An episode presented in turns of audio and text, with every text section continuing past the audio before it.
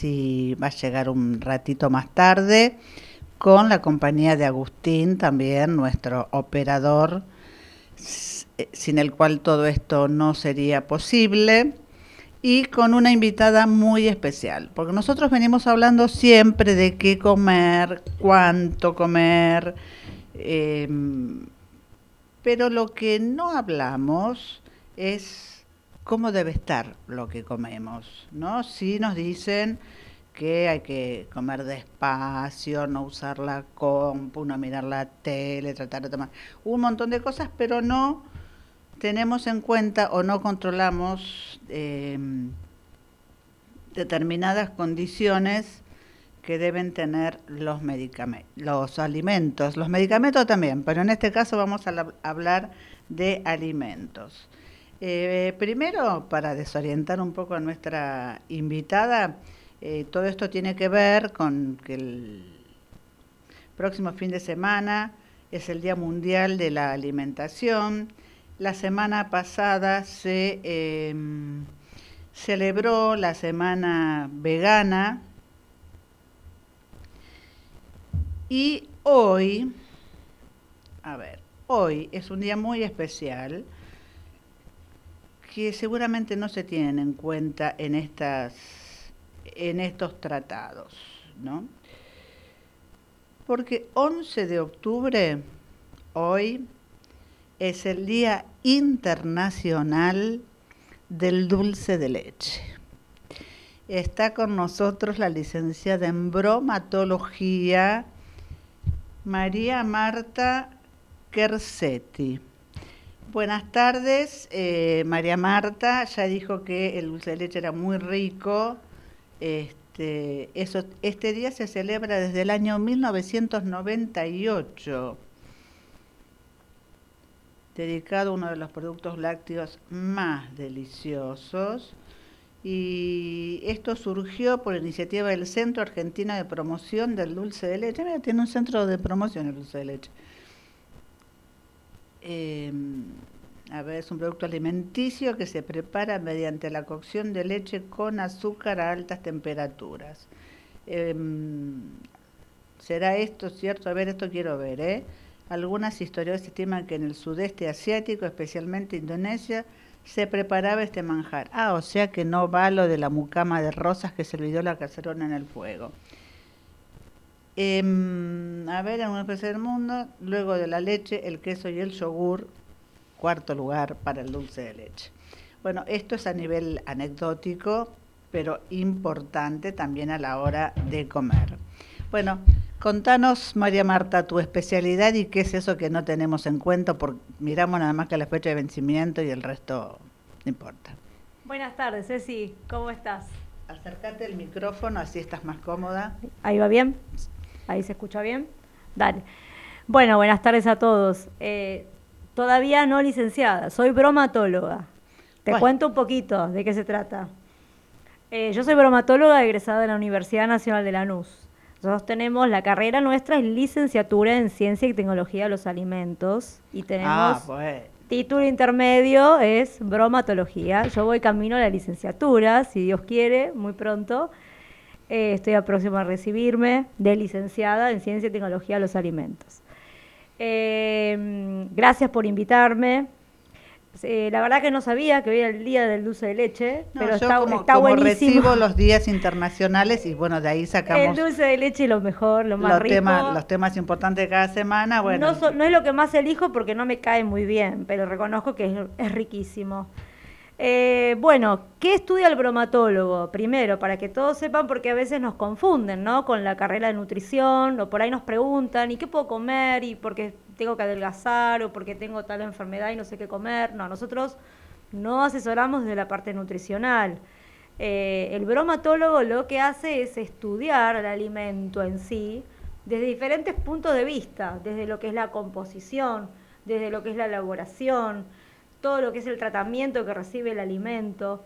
¿sí? Nosotros nos metemos un poquito más a fondo lo que es el alimento y qué microorganismos podemos encontrar en los alimentos. O sea que si te preguntamos a vos qué podemos comer, tu respuesta sería nada.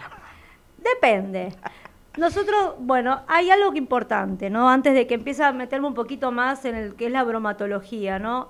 No tener miedo a lo que comemos. Conociendo un poquito, prevenimos. No tener miedo a lo que comemos, porque a veces no es el alimento en sí lo que me va a enfermar, sino también es cómo nosotros manipulamos el alimento. Eso es lo más importante. Por eso no hay que tener miedo, porque si no, no comeríamos nada, no podemos comer nada. ¿sí? Conociendo un poquito, ¿no? De cuáles son las claves para que poder tener un alimento seguro, un alimento inocuo, que ahora voy a explicar un poquito cuáles son esas claves, es importante saber manipular el alimento. Por eso, ¿qué es un manipulador de alimentos? Un manipulador de alimentos no es solamente el que está elaborando en una industria alimenticia o que está detrás de una, una fábrica o que está detrás de un mostrador haciendo las pizzas o en una casa de comidas también somos nosotros en casa. Claro, eso te va a decir. Vamos a, claro, vamos a apuntar, ¿no? A nosotros, a los que, a los consumidores, a los que estamos en casa y vamos a hacer las compras para cocinar en casa, ¿sí? Eso es lo más importante, hablar de manipulación en casa.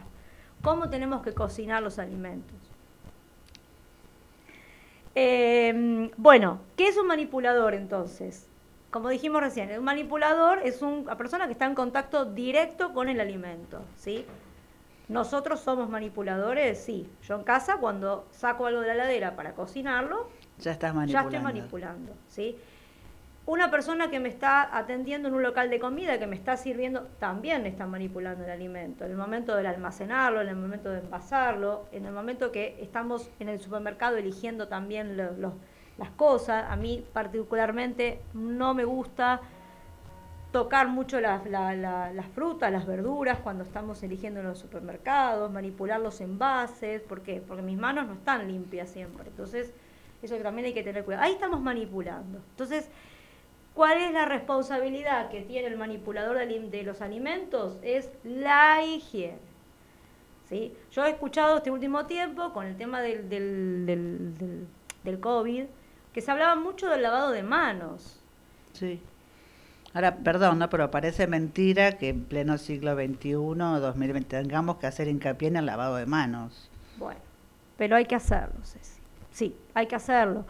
O sea, yo digo, ¿no? Que ¿por qué tenemos que llegar a que tengamos una pandemia para hablar de la, para concientizar del lavado de manos? Es muy importante el lavado, la higiene personal es muy importante es muy importante. Por eso es una de las responsabilidades que tiene un manipulador de alimentos. La higiene, sobre todo. La higiene personal y después lo que es la higiene de los alimentos en sí, que eso ahora vamos a hablar un poquito. ¿Y para qué también este, el manipulador de alimentos tiene que estar concientizado para evitar las enfermedades justamente que nos pueden transmitir los alimentos? ¿sí? No es que yo voy a comer el arroz y el arroz es el que me va a enfermar. A veces es también cómo nosotros conservamos ese arroz, cómo lo, cómo lo cociné, si no lo dejé mucho tiempo después fuera de la heladera una vez cocinado. Claro, porque hay un... Había una regla que la papa más de 24 horas cocida no puede estar. Vos decís yo te pregunto, ahora vamos a hablar te consulto sobre el saber popular. Sí, ahora vamos a hablar de ese tema. Y que el arroz no, pero resulta que el arroz también fermenta. Sí, o tal vez las abuelas, porque mi abuela era una de ellas, que por ahí me decía, bueno, vamos a dejar algo cocinado y lo dejamos, lo dejamos en el horno hasta la noche, total no pasa nada. No. O sea, no lo metemos directamente una vez que está cocinado, ya lo meto directa caliente, como está, lo meto en la heladera. No Dejo que se enfríe un poquito, pero después lo guardo en la heladera. No podemos dejar, más de dos horas no puede estar algo al ambiente, aunque ya esté cocinado. No lo podemos dejar. No lo podemos dejar porque estamos hablando de temperaturas ambiente, que ahora voy a hablar de las temperaturas. Hay un rango de las temperaturas donde es zona peligrosa. O sea que ahí puede haber crecimiento de bacterias. Entonces tenemos que tener cuidado. Por eso es muy importante conocer para prevenir. Eso es fundamental. No tener miedo, porque si no, volvemos a lo de antes, no comemos nada. Y no, necesitamos comer para vivir. Hay mucha sugestión también y bueno, muchos tabúes con un montón de cosas, ¿no? Bueno, como dije antes, la inocuidad. ¿Qué es la inocuidad? Es seguridad. Un producto, un alimento inocuo es un alimento seguro. ¿Qué significa que no me va a dañar a mí cuando lo como, no me va a enfermar. Hay cinco claves para poder eh, mantener esta inocuidad alimentaria. Una es el uso del agua y de qué materias primas usamos. Fundamentalmente el agua. El agua lo usamos en casi Siempre, claro. todo. Y para cocinar también. No solamente el agua que usamos para consumir, sino también para cocinar. Claro. Bueno, el agua principalmente que sea potable. Fundamental. No contamos con agua potable, bueno, la podemos potabilizar nosotros. Si tenemos, contamos con agua de pozo, bueno, le ponemos dos gotitas de lavandina, le podemos poner cada litro de agua o podemos hervir. A mí me encanta el tema del hervir. Para mí es un método de, seguridad. Hervir el agua antes de cocinar. Hervir el agua sin, si no cuento con agua potable. Sí, sí, sí, obvio, sí. Entonces, puedo, tengo dos opciones. Dos gotitas de lavandina por cada litro de agua, más o menos, o hervirla cinco minutos de hervor. Eso es, te da, está dando un poquito más de seguridad. De seguridad, obviamente. Es fundamental el agua, el agua potable.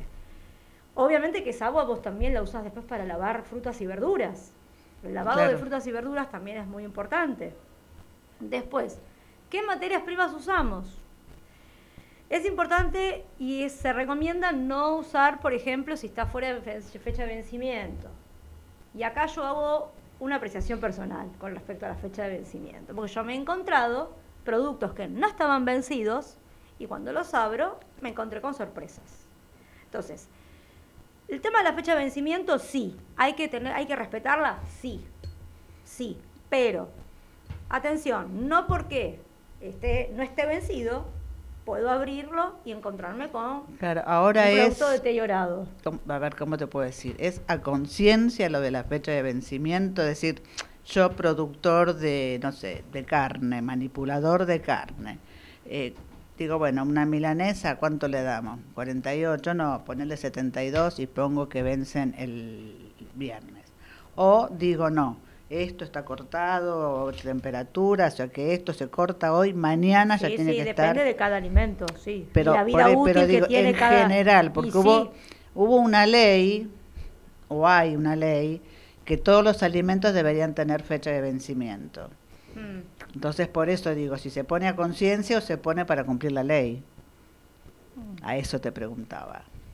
Esa conciencia es cada productor tiene que tiene que hacerlo a tiene que hacerlo a conciencia. lo que no significa. yo estoy haciendo mi trabajo mi proyecto de tesis eh, nosotros en base a todas las características que tiene nuestro producto y en base a las materias primas que usamos y en base a lo que aspiramos que sea un producto que se pueda conservar a temperatura ambiente y todas las características que eso conlleva le damos una vida útil.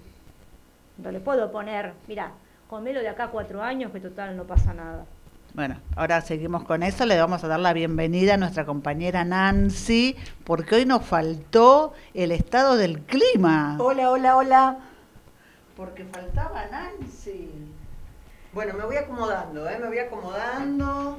No, el estado del clima lo traigo yo en el cuerpo, mi compañera. Bueno, por eso, por ah. eso. Porque ella viene caminando, viene en tren, entonces nos va contando más que el estado del clima, sus sensaciones climáticas. Bueno, aquí estamos. Buenas tardes y sí, una llegada, una, la primera llegada tarde creo que fue hoy. Hola Agustín, ¿cómo va? Hola, ¿cómo estás? María Marta, eh, María Marta. Un gustazo. Eh, hola compa. Eh, sí, pero hoy no puedo contar la sensación del clima porque yo traigo, vengo como cargada, ¿vio? Eufórica, dice usted. Eufórica, vengo contenta, vengo, mm, diría la palabra... ¿Tenemos que llamar al mano santa? no, no, no, para nada.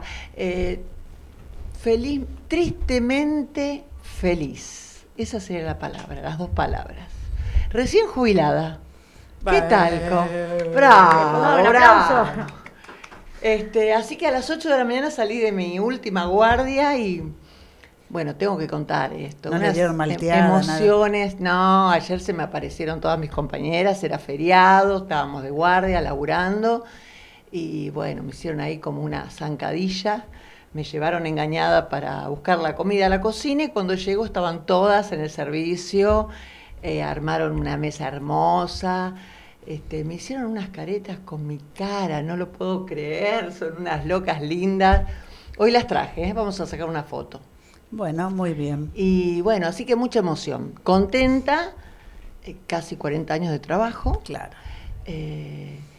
Y bueno, son, son emociones encontradas, eh, pero feliz. Feliz Claro, porque cerrar una etapa cerramos muy una etapa y además, claro, el broche de oro que fue la pandemia, que yo me debería haber retirado antes de la pandemia porque daban los números, pero bueno, me tuve que quedar y para mí fue un orgullo haber compartido con ellos, que bueno, como les decía ayer, festejar eh, la alegría de estar vivos.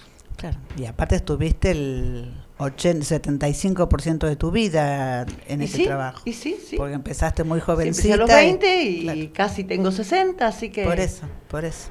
muy, muy, este, mucha vida ahí adentro. Claro, sí, sí, toda, todas las etapas de, de matrimonio, hijos, Todo, todo, todo, todo, todo, ahí con, en ese ambiente. Exacto. Así que bueno, eh, pero nada, llegué tarde por los trenes porque están todos demorados porque No, están cambiando. estás cargando. No, le estoy hablando en serio. ¿Usted qué No, se no, digo, piensa? no, no, Están, no, te digo que cómo están cambiando debe ser el, el único que se atrasó, lo tome usted, porque acá los trenes llegan los rieles tarde. están cambiando, los durmientes, están- Ah, después de cuatro días feriados lo cambias hoy día no, yo creo que durante fue, pero se les retrasó un poquito. Claro. Se rompió el radar primario y lo hicimos todo manualmente. Bueno, cuéntenme de qué Aquí estaban está. hablando, porque Bueno, eh, como es el día de la alimentación, el fin de semana, ya hablamos primero de que hoy, especialmente hoy, es el Día Internacional del Dulce de Leche. ¡Ay, qué rico! Esto es así, desde el 98 se celebra el día para, de este manjar. En la Argentina es el, está en el cuarto lugar, después de la leche, el yogur y no me acuerdo qué más.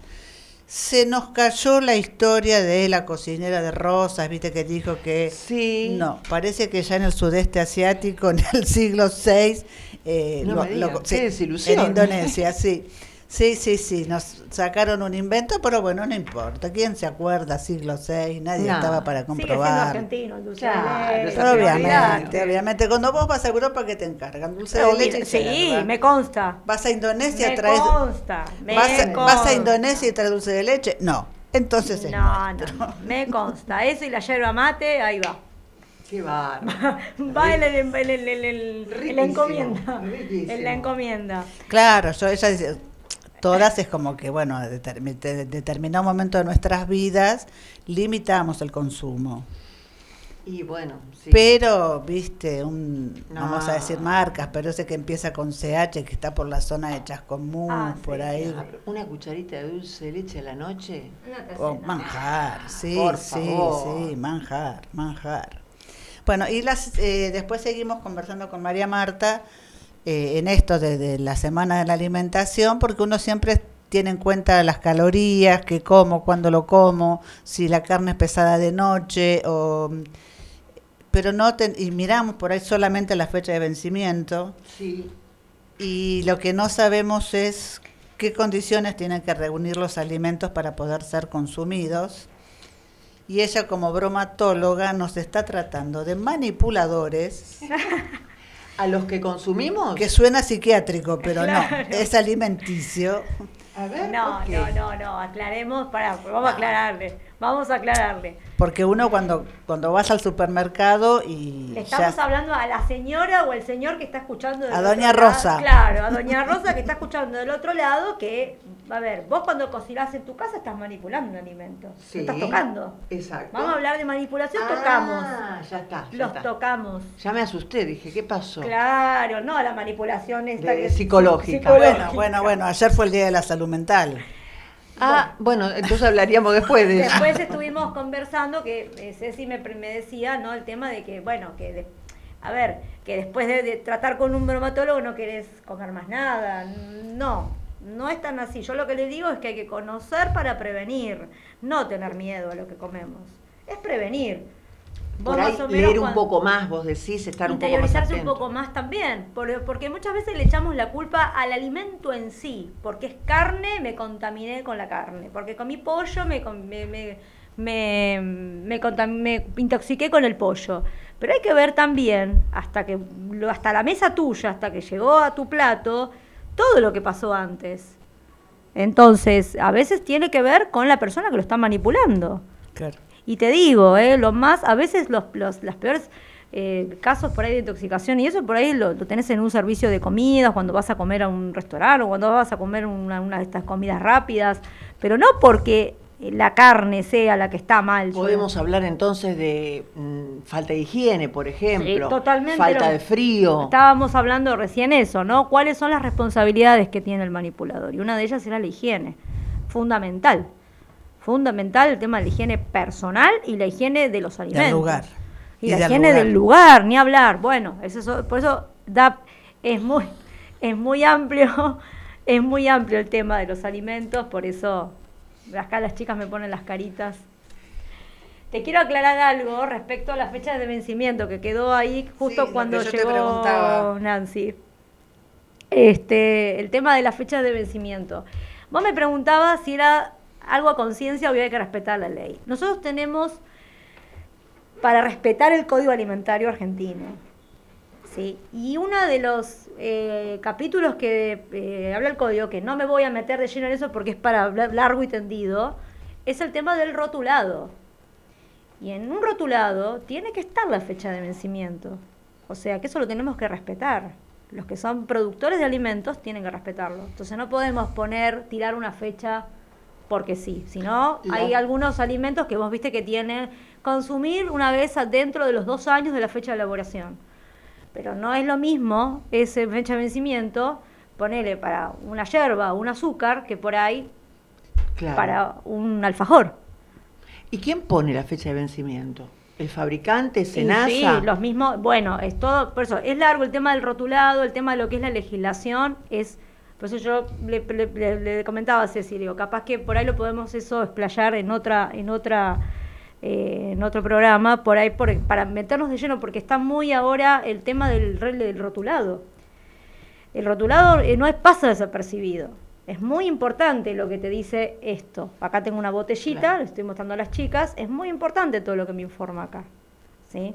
Y uno no le da bolilla a eso, la verdad a veces no le damos bolilla y es muy importante porque, y eso sí lo relaciono con la salud, porque por ahí hay un, hay un, en el agua, por ahí no tanto, pero por ahí en algún cereal o en algún postre, esos que compramos en los kioscos o algo, puede contener algo, puede contener miel, puede contener algún producto seco, puede contener algún ingrediente que por ahí, si no, no lo informamos, ¿sí? puede dañar la salud de la persona. ¿Me explico? Entonces el rotulado juega un rol muy importante en el alimento, ¿sí? Eh, obviamente que tenemos que mirar mucho que tenga sus registros, el RNPA, el RNE, que seguramente lo habrán sentido nombrar. Esos son registros de habilitación, ahí donde también interviene SENASA. Entonces tenemos, eso nos da seguridad. Claro. ¿Se entiende? por eso el tema del rotulado va para claro, Además de la etiqueta, también tiene que ver, por ejemplo, dónde se guardan los alimentos. Porque, el almacenamiento también es importante. Por eso, volviendo a la fecha de vencimiento, me ha pasado a mí, y como consumidora hablo, porque yo me pongo en el lugar de consumidora y he llamado muchas veces la atención al consumidor a hacer las quejas. Me ha pasado de em, comprarme un alfajor, por ejemplo, y no estaba vencido el alfajor. Sí, ¿y qué pasó? Y cuando lo abrí, me encontré con amiguitos. Amiguitos caminando. Ay, qué impresión. Entonces, Cosita fea. ¿qué pasa? Por supuesto que yo llamé, hice la queja, me, me, me quejé, hice la queja y denuncié al lugar donde lo compré. Claro. Pero ¿qué pasa? ¿Dónde está el riesgo? A ver, yo lo abrí y yo pude, pude rescatarlo a tiempo, pero en ese momento tenía mi hijo de cuatro años que le gustan los alfajores, lo agarra una criatura que si no lo ve un adulto, el nenito no le entiende y se lo come. Claro, claro. ¿Está? Y no estaba vencido. Entonces, ¿Qué me dijeron? Sí, pero el lugar tiene, porque yo fui al lugar, le mostré lo que me había pasado, saqué foto, todo, le digo, mira, pasa esto. Me dice, qué raro, porque acá bromatología controla. No sé si me está diciendo la verdad o no. Claro. Pero probablemente esa persona tenía el almacenamiento, lo tenía mal almacenado. Malas condiciones de humedad, seguramente, no estaría, alguna, alguna, alguna ventilación, algo que por ahí tal vez las condiciones no eran óptimas. Claro, También no eran óptimas para almacenar, pero sí óptimas para que crezca una bacteria o que crezcan en este sí, caso. las bacterias chochas, bichitos. pero digo, en, en la mayoría de los alfajores ahora vienen con ese cierre, ese envase que se supone que es al vacío. No vienen mucho los alfajores, salvo los de Mar del Plata con el papelito. No, no, no, no, claro. Yo te estoy hablando de un Milka de chocolate blanco, de mousse de chocolate blanco. Que venía en- no, no, no, no, te hablo acá hace Pero cuatro años. envuelto, ¿no? No, con- no, no, el envasado como decís vos. Cerrado al Ah, vacío. No como el de Mar del Plata. Que hay que tirar así. Sí, totalmente, totalmente. Por eso en ese caso es, es más muy difícil, importante ¿no? también ver el, el- el envase como está. Claro. A, mí, a mí me llamó la atención en el envase porque el envase estaba como medio gastado. Ajá. Y también hay que tener cuidado con las fechas de vencimiento medio borrosas, porque también son sospechosas. Las fechas medio borrositas hay que tener cuidado porque no las Sí, o llegas a un leer doble bien. o un, un doble una, una doble fecha por ahí encontrás una fecha y medio más abajo hay Mm. otra media tapada que no sabes cuál es la real y bueno ahí está el, el asunto. Esto vino a raíz de que yo les contaba al principio que eh, uno de los factores a tener en cuenta es la elección de la materia prima, que nosotros lo que vamos a comprar para consumir, para cocinar. Pero es muy importante, decimos, bueno, no comprar cosas que están fuera de la fecha de vencimiento. Ajá. Pero no siempre es porque está fuera de la fecha de vencimiento. Hay cosas que están bien en su fecha de vencimiento y cuando las abriste encontrás con novedades. Claro. Como me ha pasado a mí. Por eso yo siempre pienso, me pongo en el lugar de Sí, consumidora. mí me ha pasado con el cartón de leche larga vida y... Bueno, pero a ver, no, no... No nos vayamos. Porque habíamos dicho, vos dijiste que eran cinco pasos Cinco fundamentales. pasos. El primero, el agua. ya dijimos, el agua y la, la elección de la materia prima, Ah, ¿no? bien. Agua potable, fundamentalmente, re- repito nuevamente, el agua potable. Si no contamos con agua potable, la podemos potabilizar nosotros, dos gotitas de lavandina por litro de agua o cinco minutos de hervor, bien que está buenísimo, a mí me encanta el tema del hervor, yo mal- confío en Max, sí, me, me encanta. Me, me parece seguro. Sí. Este, inclusive más seguro que la lavandina te parece Mira, yo la lavandina, no, la verdad, por, por una cuestión personal de, de- de- mm, me hace mal a mí, Claro. aspirarla no la uso en casa. Entonces uso otros Claro, productos perfecto. para desinfectar que no tiene que ver con alimentos, aclaro. Eh, el que acostumbra y está acostumbrado, sí, siempre en la medida, en la, en la Justa. porción justa, porque es- es- no deja de ser un desinfectante. claro Eh, lo segundo es mantener la limpieza, y acá ya no hablamos solamente de la higiene personal, la limpieza del lugar. ¿sí? La limpieza del lugar donde vamos a, a cocinar, donde vamos a elaborar nuestro alimento. Es muy importante la limpieza de superficies, la limpieza de las mesadas. una los- tabla por ejemplo de picar Ahora vamos a hablar de eso. Los equipos que vamos a usar, yo voy a usar una, equipos, ah, vamos a, a bajarlo a la cocina de casa, la olla, la cacerola, ¿sí? Lo que usemos, jarritos, bueno, asaderas. Eso, yo le, vamos, a- vamos a bajar de lo industrial, vamos a bajar a la, a la casa, ¿no? Eh, utensilios, hay que lavarlos, desinfectarlos, ¿sí? Fundamental. Obviamente que si tenemos mascotas en casa, y bueno, tratar de tener los alimentos un poquito se- lejos de lo que es la zona de elaboración, de donde tenemos la, la- el lugar donde hace sus necesidades la mascota. Yo sé que suena medio obvio lo que digo, pero hay que tener cuidado también con eso, que el- la mascota no esté caminando por arriba de las mesadas donde se va a elaborar alimentos. Eso, yo sé que hay gatitos o que por ahí suelen, bueno, este, son lindos los gatitos, pero ojo con eso. Sí, ojo con eso, que no, no anden las mascotas en zonas donde se va a elaborar el alimento. Eh, bueno, la higiene personal que ya lo dije y la higiene de alimento que es parte de lo que es el lavado de frutas, verduras, este, lo que se puede lavar. Tercera clave, y acá un poco es lo que menciona eh, Nancy Nancy. del tema de la tabla. Evitar la contaminación cruzada. Tan famosa y tan conocida la contaminación cruzada. ¿Y qué sería eso? Bueno, la contaminación cruzada es, por ejemplo, cuando yo estoy en casa, ¿no? Vamos a suponer, yo estoy cortando los churrascos para tirar a la plancha sí y eh, para hacer rápido uso la misma tablita y el mismo cuchillito con el que hice los churrasquitos, voy y corto el tomate. Error. ¿Por qué?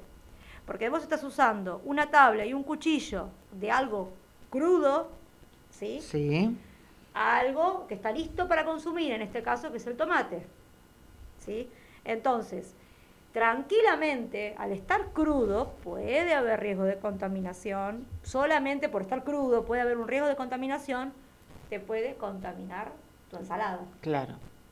Tu tomate, tu ensalada, el tomate después va para la ensalada, la lechuga. Que vos eso ya no lo vas a, a- a cocinar, ya está, listo. para consumir. A lo sumo le pones un poquito de condimento y te lo comes. Suponete que cortaste el pescado, lo mismo. O sea, separar. Es, es reconveniente separar lo crudo de lo que está cocido.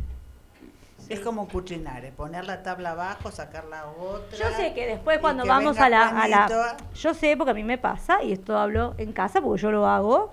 Claro, después cuando, me, cuando terminamos de comer me encuentro con que tengo 50.000 platos que lavar. Claro, no te alcanza la cocina. Tengo así, pero no importa. Además, a tener en cuenta esto, yo en mi casa tengo una criatura. Da para largo, pero hay algunas, cuando hablamos de las enfermedades que transmiten los alimentos, no es que a todos nos va a caer igual. También tiene mucho que ver el tema de las edades, por eso hay enfermedades, hay, hay bacterias que en los chicos chiquitos les afecta más Claro. o en un mayor, en un abuelo le afecta más, ¿sí? Tiene que ver también las defensas de cada organismo. Entonces, a veces no es que a todos nos va a dar el síndrome urémico hemolítico. No.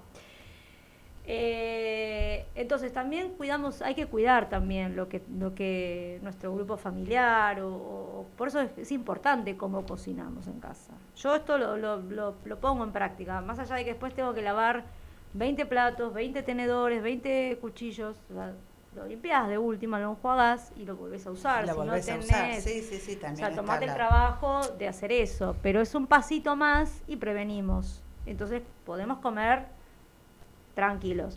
A ver, esto sería lo ideal. Yo, después es ahí un poco, como decís vos, la conciencia.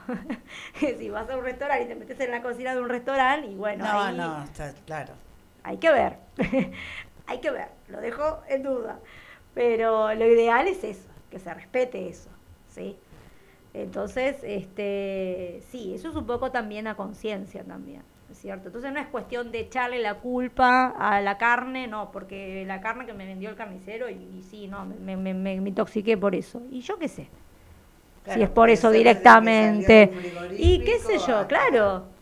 ¿no? Lo más, eh, el otro día fue la semana pasada, acá caminando por Sáenz, un camión transportando ganado, Uh, dos acoplados, no sé qué cantidad de vacas de ganado en pie en cada uno, y por supuesto la bromatóloga. Nosotros decía, ¿qué hace un camión con ganado en pleno centro de Lomas o en pleno centro de donde fuera? ¿no? Yo lo, lo vi en Lomas, ojalá que no pase en otro lado. Eh, dos policías de tránsito lo, lo pararon, pusieron multa, lo, lo escoltaron para que se fuera, pero la bromatóloga enseguida saltó preocupada por el estrés de esas vacas. Claro, claro, claro. Bueno, eh, me, voy de, me la voy de las claves de sale inocuidad. dura. Me- No, bueno, bueno, me- en este sentido, no, no, no, hago esta aclaración, hago esta aclaración. En realidad es muy importante conocer, ¿no es cierto? Eh, a ver, cómo llega ese, esa, La la, carne, cómo- cómo claro. llega la carne a mi mesa. Hablando de la intoxicación, Bueno, o sea, yo eso tiene puede mucho- empezar en el frigorífico, me Claro, sí. de la, del Eh, de vacas. sí, eso tiene mucho que ver también con la calidad después del producto final, ¿no? De tu, de tu bife cuando lo vas a comer. Este, sí, es toda una, una, hay toda una previa, ¿no? Desde la faena. Yo siempre digo, primero, primero lo controla el veterinario, hay un veterinario que te tiene que dar el ok, que las vacas están sanas, este, listas para ser faenadas, pero hay toda una, una breve preparación del animal antes de la faena. Y eso después tiene mucho que ver con si la carne después es tierna o no. Claro, claro. Entonces es no importante. pasear por la Plaza de Lomas. Bueno, eso ya es otro problemita que, bueno, seguramente tránsito Bueno, lo va a explicar feriado. Usted no entiende tampoco. Seguramente la gente de tránsito lo va a saber explicar eso. En Las realidad, vacas necesitaban pasear un rato. Sí. se pusieron al, que se pusieron al día, se pusieron al día. Menos mal que están, estábamos todavía, algunos usamos barbijo Tal cual. y el barbijo Claro, nos ayudó para... salir del apuro. Incontinencia.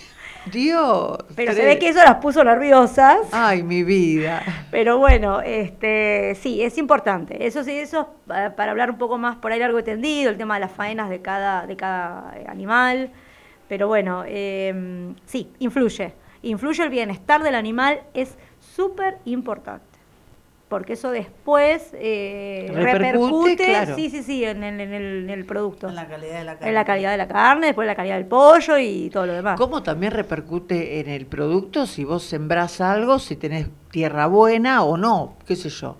Por decir una pavada, los tomates pueden ser eh, más grandes, más sabrosos, según la tierra que, Claro, que sí, el, según el- el- el fertilizante cuidado, que el usás. abono que tenga la el tierra, abono. no usar, Sí, sí, sí, eh, todo tiene que, por eso, no tienen, por eso ahí vamos, con- volvemos a la manipulación también, ¿no? Ahí, porque el tema también del sembrado y todo lo demás tiene que ver también con lo, la, la parte humana, con lo que hace el hombre, Claro, ¿no? claro.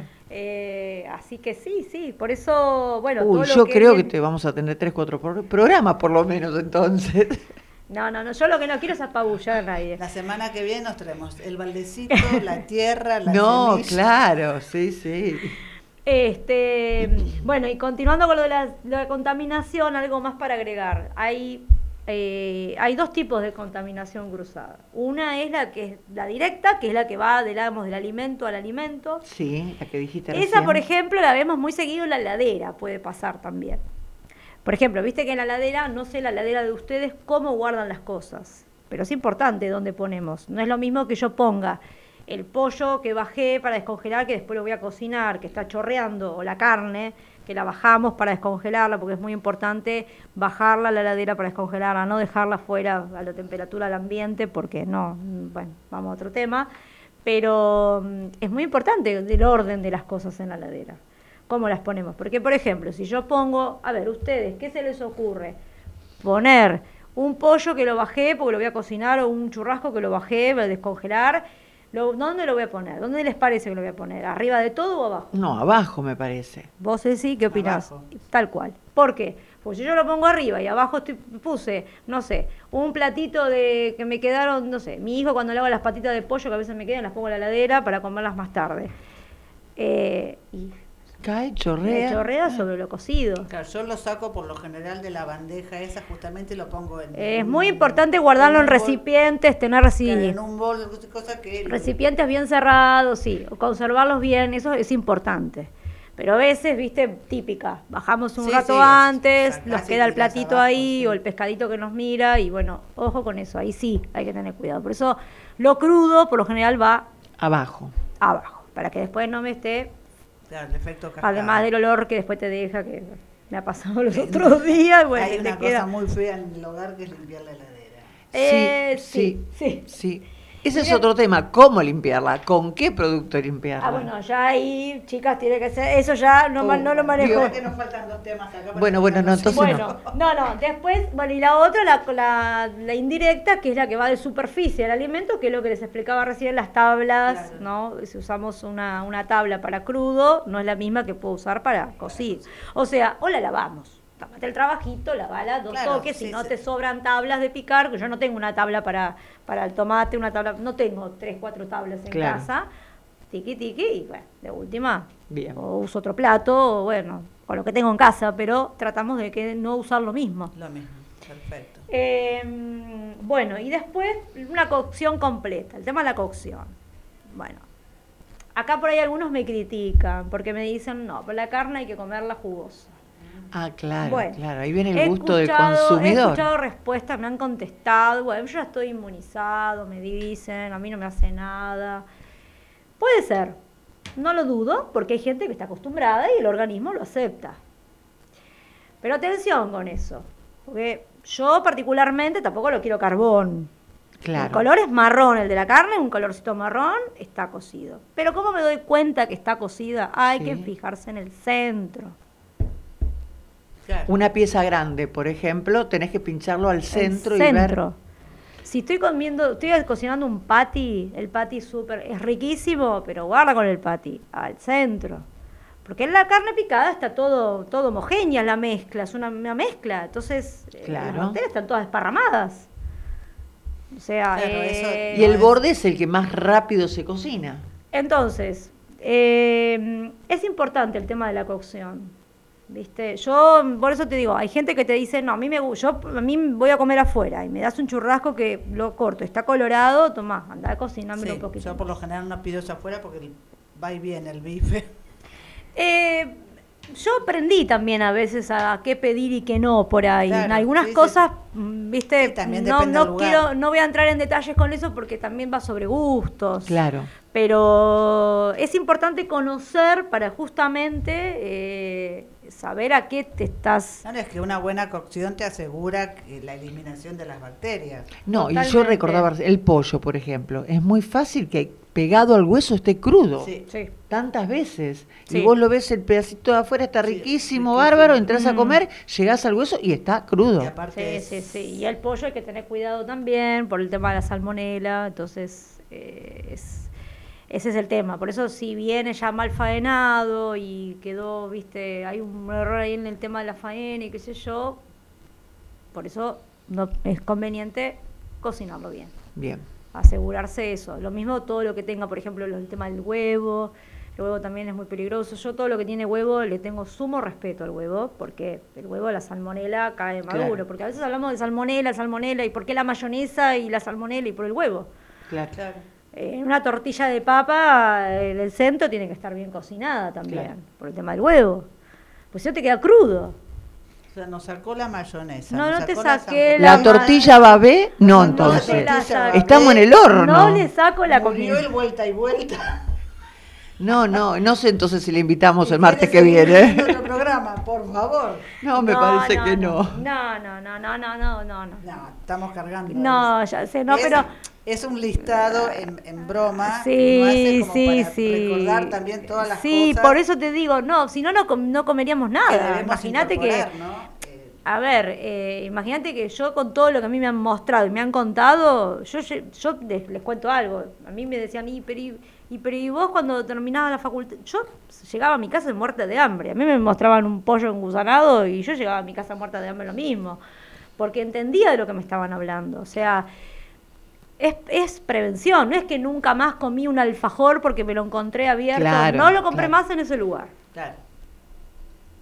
Claro. Porque no confío. Primero porque no es un lugar que venda exclusivamente eh, golosinas, hay de todo. Entonces, eh, hay que tener... los rubros tan amplios. Exactamente, exactamente. Lo que es golosina, por ahí le dan menor importancia y eso queda a un costado. Pero... Eh, eh, qué sé yo, no es, no es para decir no como nada. No, al contrario. O sea, pienso que es un poco eso. Cuidarse, Sí, cuidarse y un poco de costumbre, porque yo creo que si uno. Sí, por ejemplo, con mucho hincapié, antes que vos llegaste, estábamos hablando del tema del lavado de las manos. Claro que antes de la pandemia no, no se hablaba. Ahora que vino ahora porque está la pandemia y bueno, ahora sí, lavarse las manos. Hubo dos momentos claves. Yo me acuerdo en 2009 creo que fue la gripe Sí, la gripe A, también. Ahí empezamos con el alcohol en gel y el lavado de manos. Y 10, 12 años después volvemos a insistir en el alcohol y en el lavado de manos otra vez. Entrabas de la calle y, como dice ella, abrías el alfajor. No pensaba que tenías que lavarte las manos. Y era algo obvio que había que lavarse las manos. Sí. Sí, porque tocas todo. Lo que, sea, lo que sea. Lo que sea, tocas, hay bacterias en las superficies las superficies que tocas, en los pasamanos de los, bueno, habla los colectivos, obviamente el transporte es... El dinero, todo. La plata, todo. Entonces, eh, tomamos conciencia, sí, como yo le digo a mi hijo, hijo, no es solamente el COVID, ¿eh? Hola, hay bacterias también. Yo, pobre hijo, donde loco. Me imagino. No, sí, pobrecito, de un estrés alimentario. Yo creo que nos conviene invitarlo a él el martes que viene, a ver qué dice. Yo conozco a Nazareno, te digo que no te lo recomiendo. no, pobre, pobre hijo. No, no, no, lo, lo, lo, a ver, le enseño. Está bien. A ver, tampoco es que le digo, no, no comas nada, hijo. No, le enseño. Trato de enseñarle. A veces no parece hijo mío, pero, pero bueno, no importa. Veo, veo, las, veo los chicos, veo en general los chicos cómo hacen.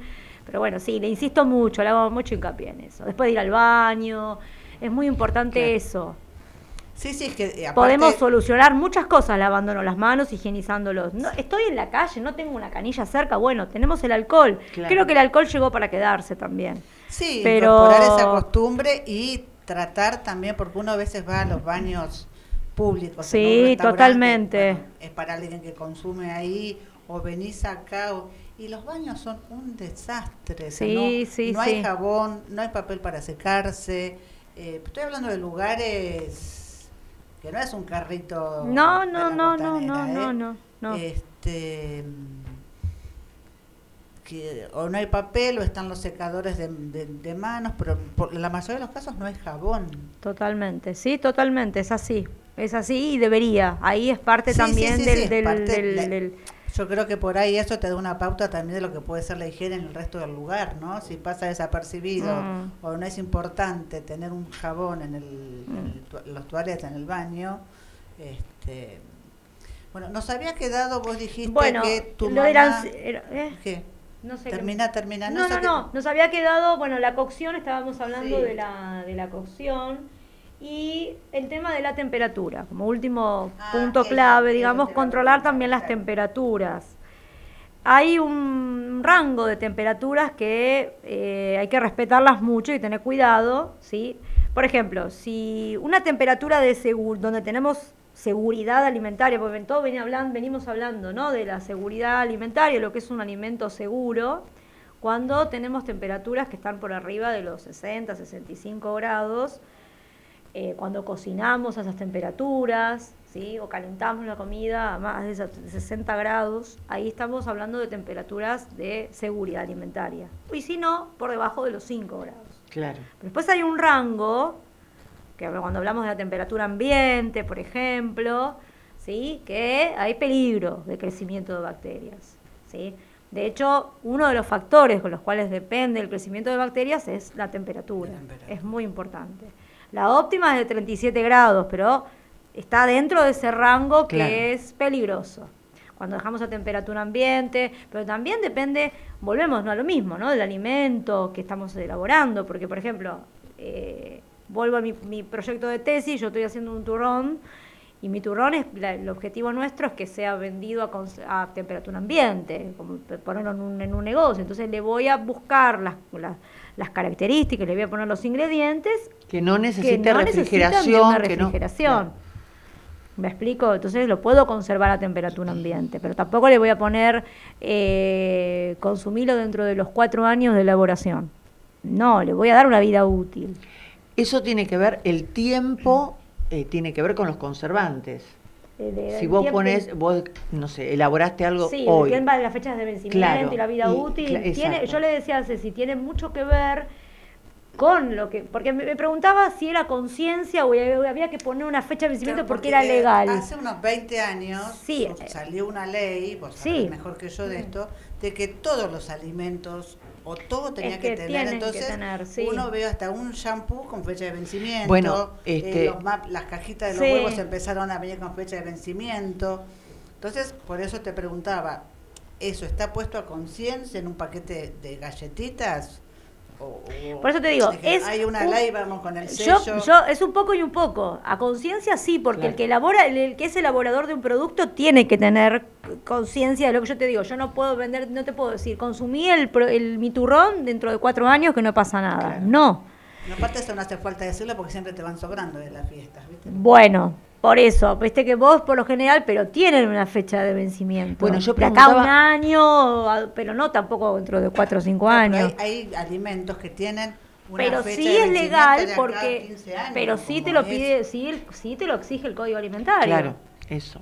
Yo preguntaba por los perfumes, por ejemplo. Sí. Me decían que tienen fecha de vencimiento, Ah. pero les tienen que poner fecha de vencimiento. Si no lo abrís, no pasa No nada pasa y puede nada. durar mucho más. Pero ¿qué te dicen? Por ejemplo, consejo de la mamá o de la abuela. Sí. Ojo, porque por ahí vencido te puede Te hacer algo a la piel, o te puede manchar, te puede dejar, viste. En ese, yo por ejemplo, como no conozco el tema de los de la parte cosmética, no la manejo, pero me cuido en eso, que si estoy comprando un producto que está vencido y me ha pasado, que me lo dejaron, lo dejan de oferta y me clavé mal porque cuando lo fui a ver estaba recontra vencido.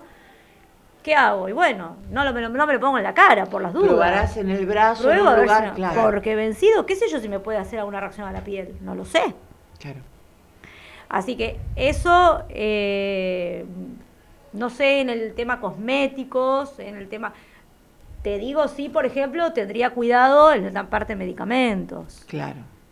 Ahí sí, viste. La parte de medicamentos soy muy cuidadosa con eso. habría que ver algo- Pero el tema a de los nivel- alimentos tiene mucho que ver con la inspección visual que uno puede hacer. Vos por ahí podés, eh, ya te das cuenta vos cuando ves algo que, vuelvo a repetirte, no está, te decís, pero no está vencido. Pero yo veía ese paquete de alfajor y digo, pero Ya era raro. sospecho que está raro porque está como el paquete como gastado, como, como, como que, no sé, como que ya como tiene ajado, tiempo. como que claro. Claro, Manipulado. veces el- los papeles vienen bien, bien armaditos, ¿no? No, no dan la sensación que uno lo sacó de Sí, la cartera y se. Sí, se y no tiene nada, lo comes y está todo bien, ¿viste? Pero bueno, eh, por eso, bueno, el control de las temperaturas es un Bueno, a tema eso era lo que te iba a importante. preguntar porque mm, nos habíamos quedado en eso Sí. de que de cocinar algo Sí. y como es para la noche eh, dejarlo Sí. dentro del horno, por ejemplo. Mm, no, yo te sugiero no más de dos horas afuera de la heladera, que por lo general vos lo podés conservar un, eh, un rato para que se te enfríe y después lo podés poner a la heladera. Tampoco le des ese, ese shock, Ese golpe de- ese shock impacto, térmico claro. que, que lo metés de golpe O caliente sea en la que si quedó una media prepisa en el En la horno, heladera. A la heladera, Sí. no Anoche dejarla mí me toda la noche. pizza, yo la dejé un ratito que se enfriara y lo metí en la heladera. Claro, sacarla, o sea, no, no Sí. No, no. Yo la heladera. No, Bien. Es más, yo voy a mi casa, a mi mamá la vivo retando, porque mamá es costumbre de las abuelas. Claro, Y yo le digo, ¿qué haces con eso afuera? No, pero no, ya a la heladera, metelo en la heladera. claro. Metelo Ay, en la La heladera. madre con la heladera abierta. Mientras uno No, sube en el mi mamá, se, mi mamá es igual, mi mamá, mi mamá se manda alguna de las suyas también, los ¿eh? carros, Y las deja, y la las deja, y las deja. Todo dentro de la heladera. No, no, no, no, no, no. No, todo no, pero bueno. Bueno, y este, estábamos lo que yo no, te había preguntado. eh, no sé qué me habías preguntado, me no, fui. eso de que la fermentación de la papa, que no puede estar más de un día cocida, y lo mismo del arroz. El arroz, bueno, a ver, eh, lo que pasa que, bueno, el tema es largo porque habría que meterse un poquito más en el tipo de microorganismo que podemos encontrar en el arroz. Sí, el arroz es peligroso. Así como lo ven, el arroz es peligroso. Parece inofensivo. Parece re inofensivo, pero el arroz no hay que dejarlo una vez que lo, si lo preparaste es una cantidad abundante y te sobró, a la heladera. Bien. No lo dejes afuera. ¿Y pero cuánto? ¿Un día como mucho? Lo tenés, sí, bueno, igual yo mucho más de un día el arroz, viste que se te pone todo, a mí no me gusta particularmente, Es medio como baboso. medio no me, no me, no, no me gusta, la verdad no me, no me, por una cuestión personal no me gusta porque después tendría que volver a recalentarlo, hacerle en otra, usarlo para otra comida. Sí, sí, sí, bocadito. Claro, lo dejas para otra comida, pero sí, no, no, no lo puedes dejar mucho tiempo tampoco dentro de la heladera. Pero eh, no acá afuera. No, no, no, afuera no. No. Este, y el tema de la, la ¿De la papa? De la papa, bueno, la papa mm, yo yo te Mm, sugeriría No le simpatiza la No. papa, me No, parece. no, no, no, yo la verdad nunca la me papa pasó. siempre se dijo de que era No, yo la guardo en la heladera. No, yo la, una vez Pero- que la pelo y por ahí me sobra, que peleé alguna papa de más o algo, la sí, guardo en la heladera. en la heladera sí. con agua para que no se Sí, no, ponga no, no, negra. la dejo en la heladera. No, afuera no. Ahora, una vez cocida, Mm. Que la papa como que fermenta o No, no, todo va- o mucho Todo lo que vos tenés que- cocinado, Sí. eh, no lo dejes, no, no puedes dejarlo más de dos horas afuera, no lo dejes. No, pero digo, si a mí me sobraron papas hoy, las tengo que consumir esta noche, mañana como mucho. En la heladera. En la heladera. ¿La guardas en la heladera? No, ya sé, digo, pero aunque esté en la heladera, Sí. El mito era ese, que no pueden estar más de Ah, un día en la y heladera. no, bueno, porque ya se te va a poner, ya te vas a dar cuenta porque Sí, te va a cambiar también el color, color y sí, te vas a dar cuenta también por eso. Pero bueno, este, esos, digamos, son los cuidados, digamos, las claves como para tener en cuenta eh, para tener un alimento seguro. Lo ideal es que se cumpla. Eso es lo ideal, en la medida de lo posible. Eh, después, bueno, mm, mm, a ver, si nos metemos un poquito más, porque no, no, no tengo mucho tiempo, eh, contarles un poquito, ¿no? Mm, hacerlo más breve. ¿Qué es un microorganismo cuando hablamos de microorganismos? ¿sí? Eh, el microorganismo es son seres o formas de vida, pero las vemos en microscopio, no las vamos a No ver. nos vamos a dar cuenta. No. No. Algunos sí nos dan aler- nos alertan por ahí de que hay algo, pero hay tres tipos. Hay microorganismos que son de uso industrial, que se usan, los usan a propósito. Ajá. Ahora voy a explicar más o menos cuáles, en qué casos podemos encontrarlos. Y después tenemos los, al- los de alteración, le dicen, y los patógenos. Brevemente, los patógenos son los que nos enferman. Salmonella, Escherichia coli, ¿sí? Hay otros, Clostridium, el famoso Clostridium, el tema de las conservas caseras, que eso da para, hablarlo en otro momento, porque es, Bueno, la exclusivo. porque ella ahora que se jubiló tiene tiempo de hacer berenjenas. No, porque es muy común en las casas el tema de las conservas Claro. caseras, es re común, es, pero súper, lo escucho mucho, no lo hago, pero mucha gente sí, y bueno, es importante.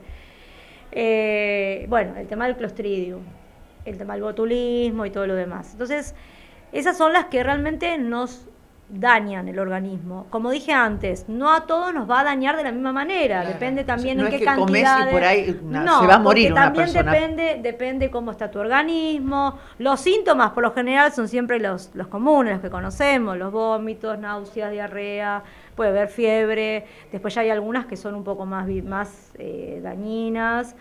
Este, si entramos en los casos, por ejemplo, de la- del, del síndrome urémico, este, una salmonelosis, bueno, ya estamos entrando en microorganismos de lo heavy, como digo yo, pero eh, por ahí no a todo, a vos por ahí no te causa lo mismo que me causa a mí. Claro. Me explico, la gravedad puede variar porque por ahí nuestro organismo está con otras Sí, sí, defensas claro. y nos agarra de otra manera. Eh, también Porque no dependiendo de la si cantidad de un alimento que comí. No, o un adulto. Claro, en un niño el síndrome urémico Yo puede hasta causar la muerte. mortal, claro. Yo recuerdo algo, por ejemplo, esto es cortito, eh, de los test. Me acuerdo que hacía muy poco que había entrado al hospital y venían los bebés que las mamás este, tiene dolor de panza. Bueno, le hacía un test, por ejemplo, de anís y venían intoxicados, a veces casi al borde de la muerte. Claro. Y un día me acuerdo que la pediatra le explicó, a ver, explíqueme cómo preparó el té. Claro, ella preparaba el té para un adulto. Claro. Y ese té le daba al bebé, recién nacido de uno o dos meses. Era tremendo. Claro. Y bueno, los bebés, este, yo Igual que el tema de la miel. La miel en los bebés tampoco, se, los chicos chiquitos no pueden, a partir de una cierta edad recién Mirá. pueden consumir la miel. Mira, eso Y no eso yo, me- eso yo no lo sabía hasta que fui mamá. Mira. Claro. Y no te lo dicen, no lo dicen. Ni tampoco en el frasco de, no, de- no, de la no. miel dice- Bueno, ¿ves por qué es importante también el rotulado? Claro. Claro, pero ahí yo no lo he visto. nunca. No, no, no, presté por eso te digo, yo lo de la no- miel no lo sabía hasta que me- cuando fui mamá, que me enteré que no le podía dar miel a mi hijo. Inocuo, porque se supone que es Sí, pero bueno, eh, por eso les digo, el tema de las enfermedades que transmiten los alimentos justamente la causan estos organismos, microorganismos patógenos. Microorganismos pueden ser bacterias, Sí, hongos y levaduras, claro. el moho. Hay también un moho verde y un moho blanco. El moho blanco no es malo, porque el moho blanco es el que se le pone a los salamines. Ah, tenés razón. Eso es conservante. Ah, claro. Eso no es malo. Como ese talco que Ese viene. talco, bueno, eso es bueno porque es conservante. Cubre, Actúa como claro. claro. Este, después puedes tener virus, parásitos, bueno, ya ahí nos metemos más en otros temas, pero está dentro de lo que es el grupo de los microorganismos. Y después el tema de los alterantes. Ah, otra cosa, los patógenos no te van a dañar, no te van a alterar el producto. ¿Qué significa alterarte el producto? Alterarte una característica organoléptica, alterarte el sabor, el olor. Vos no te vas a dar cuenta. No te vas a dar cuenta y está. Porque no te lo va a alterar por ahí, no te va a cambiar el color o el olor. gusto, todo va a estar Es- igual y no. En cambio, los de alteración, los microorganismos de alteración sí, son los que te van a cambiar la una característica organoléptica. Te va a cambiar la calidad de tu producto porque te va a cambiar el color, el olor, el sabor. Se va a pudrir, te va a aparecer, no sé, con moho, con un- todo pelo verde, No. para hacerte una, una, Una, una Sí, explicación no más con- que seas tan gráfica, ¿eh? Yo soy así. En radio, concreta, pelo verde, pero como no me ven, no lo puedo mostrar, entonces digo pelo Claro, verde. claro. Este, bueno, y después los de uso industrial, bueno, pueden ser, por ejemplo, las levaduras. Hay levaduras que se usan, por ejemplo, en, en vinos, en la elaboración de vinos, de cervezas.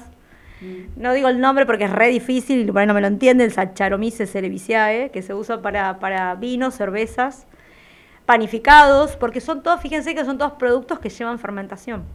Claro. Entonces, por ahí en el yogur, vieron que en el yogur se usa Sí, el lactobacillus, exacto, eso está el Streptococcus thermophilus, que también se usa en el yogur, ¿por qué? Porque el yogur lleva fermentación. Esos son, Claro. Son buenos, son de uso sí, industrial. son buenos de uso- los Se- dentro de los de claro, dentro los de la clasificación tenemos los de uso industrial que se usan ampliamente para una gran, una cierta cantidad de, de elaboración de productos. Y después están estos, los patógenos, que son los que nos enferman. Y los de alteración.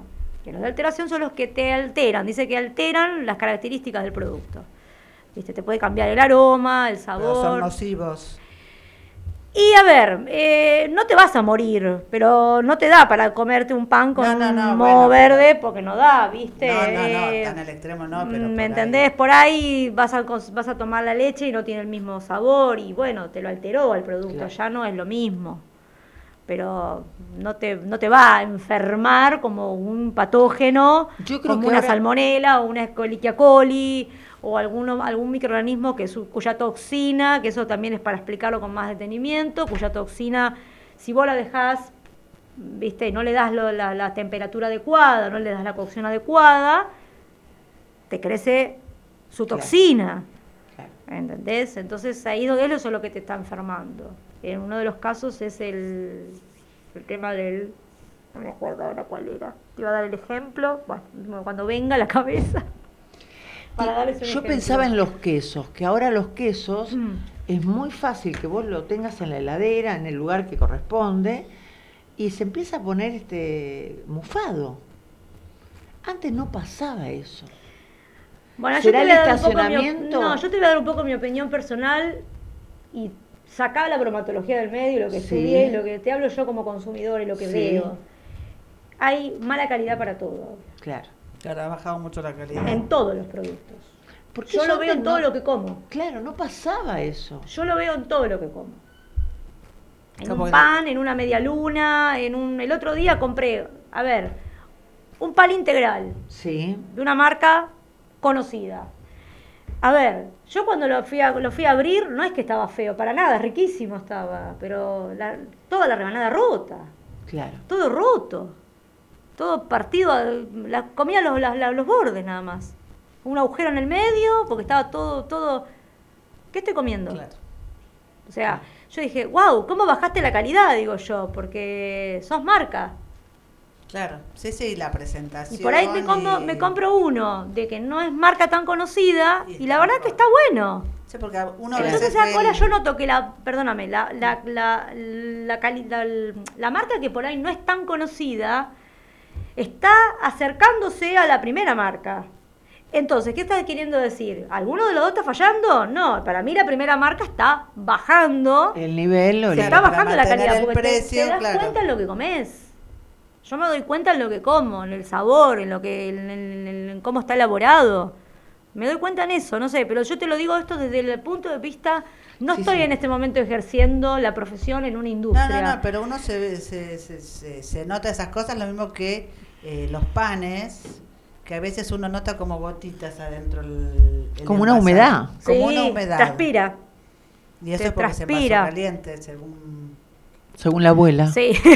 No, Viste que la abuela decía eso, mi abuela decía eso. Sí. Si usted ahí adentro tiene este gotitas de humedad, Porque porque se envasó, húmedo, caliente, sí, claro. Se envasó caliente, perdón. Sí, sí, sí. Húmeda sería el caso de las medias de nylon, este, por- que, que te, a veces destenían esas cosas o se rompían muy rápido, que porque también estaban envasadas húmedas, mojadas, Claro. recién tenidas, Mm. y por eso no.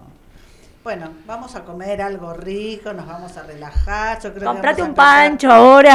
Yo creo que vamos a empezar por el dulce de leche. Ay, que el dulce de leche es rico, el dulce de leche es rico. Pero bueno, la vamos a, a despedir a María Marta, le vamos a agradecer mucho todo este... Hay mucho más para contar, para hablar. no, no, no, hay mucho más, hay muchas cosas muy interesantes, pero bueno, como dije al comienzo, es conocer para prevenir, no tener miedo. Claro. No, no, es... No es tener miedo, uno se es, va con un montón de conocimientos como Que a lo mejor ya lo sabías, pero que los tenés que volver a incorporar. No, y aparte que ahora está todo tan amplio lo que es la alimentación, con el Sí. tema del veganismo, con el tema de, de las huertas orgánicas. Mucha gente ahora tiene huertas y, y Sí, sí, en su sí, sí, casa. sí, tal cual. sí. Bueno, yo creo que es amplísimo. Sí, sí, este, sí, sí. Así que, Eh, también está bueno el tema del rotulado, es muy importante eso. A mí me gusta siempre hacer hincapié con el tema del rotulado. Eh, tenemos que leer más entonces las etiquetas. Hay Claro, que leer vamos las a pedirle a etiquetas. los comerciantes o rotuladores que hagan la letra un poco más grande. Eso también, y si tenés un opinión, vuelvo a repetir como consumidora, la vez pasada compré un paquete de galletitas, el fondo era no oscuro como esto que tengo acá en mis manos, que es negro, pero sí era un fondo naranja, medio, medio marrón, tirando a naranja. Y la acompañé a mi mamá a comprar y mi mamá me dice, mm, le digo, espérate, me dice, ¿qué estás mirando? No encuentro la fecha de vencimiento, porque mi mamá es una mujer grande, no ve bien y claro, las personas mayores guardan las cosas y Claro. yo voy y le inspecciono la heladera a mi mamá. Porque no se dan cuenta o porque no lo ven, no lo tienen en No, cuenta. bueno, pero, eh, ¿Qué pasa? El pero la fecha de vencimiento estaba con negrita, con letra negrita en un fondo oscuro. Entonces ponémelo en un fondo donde Claro. yo lo pueda ver. Y o que mi mamá, con ¿no? 80 Porque años, lo pueda ver, porque no- dar vuelta todo para. Exactamente. Eh, bueno, son cuestiones que hay que tener en cuenta y bueno, la- en la carrera nos enseñan el rotulado como tiene que ser, lo correcto, ¿no? Obviamente que en la práctica, bueno, Por lo menos lo que debe ser. Y es lo que debe, lo que debería ser y en lo medio de lo posible respetarlo para que se entienda. Pero siempre yo digo lo mismo, yo aprendí a ponerme, o sea, lo que yo estudio aprendí, o lo que estudié hasta acá, lo aprendí a verlo desde el lado del consumidor. Me pongo desde el lado del consumidor, como consumidora. Claro. Porque me ha pasado de, de, de, de- de- de clavarme un montón de veces, como les conté lo de la fecha de vencimiento y esas cosas. Sí, sí, igual hay que tener otros cuidados porque... Totalmente, un no, no, no, totalmente. Pero hay muchas cosas que las podemos, meses las podemos también nosotros solucionar desde lo, desde uno, como es la inspección visual, como digo yo. La inspección visual, lo- el, olfato. O sea, si yo saco de la heladera y no me convence el olor que tiene el pollo, el olor que tiene la carne, y guarda con eso. ¿Viste? O si tiene una- un, un color que no es de los colores que, no llegamos tener. a hablar de eso hoy, pero cómo tengo que recibir un, un pedazo de carne, cómo tengo que recibir un pedazo de pollo, qué colores, cómo tiene que estar la temperatura cuando la, cuando la, la- la- la recibo, cuando la, la compro, cuando y guarda con eso. Entonces, eh, pero Bueno, ves vamos que a dejar esas temperaturas para Dejamos, la semana que eh, viene. para otro día. Si podés venir, confirmanos, Dale. un placer, sobre todo el tema de las temperaturas, sobre todo cerca, próximos al verano y a las fiestas, que es otro tema complicado con la comida, Hmm. y ah, mañana ya anuncian 29 grados para mañana. bueno, no lleves, no, no prepares, no prepares mayonesas de ave para llevar en el baúl del auto porque no. Ya está, ya está, ya nos dio el, it- el ya, ya con O esto sea, yo no la como. claro. ¿Qué querés que te diga? ¿Vos Pero pensabas bueno. hacer mayonesa de ave entonces? No, no, no, no, no está en mis planes, pero este, sí, bueno, suelen pasar esas cosas. Así que bueno, muchísimas gracias María Marta, besos a Nazareno. Gracias, me tengo que retirar porque lo tengo que ir a buscar al colegio. Vaya, vaya, vaya corriendo. Este, y, y bueno, este, gracias a ustedes por la invitación, la verdad que me sentí súper cómoda, eh, bárbaro, porque además, bueno, este, No, y son Podemos que hay compartir, que, que claro, sí, que hay que desmitificar, desmitificar un poco. sí, porque uno totalmente, cree que, bueno, si no, no comemos nada, no podría yo comer nada, Claro. no, no, no, no, no, no, no, nada que ver, no. No, no, sí, observo mucho lo que compro, cómo lo cocino, soy muy atenta a esas cosas, pero no, trato de no, de no, no, no, no, no, com- claro. no comerme el cerebro porque no va, no, no, cual, no, no va. cual. Así que bueno. Bueno, María Marta, un gustazo. Tenemos tanda, señor eh, operador.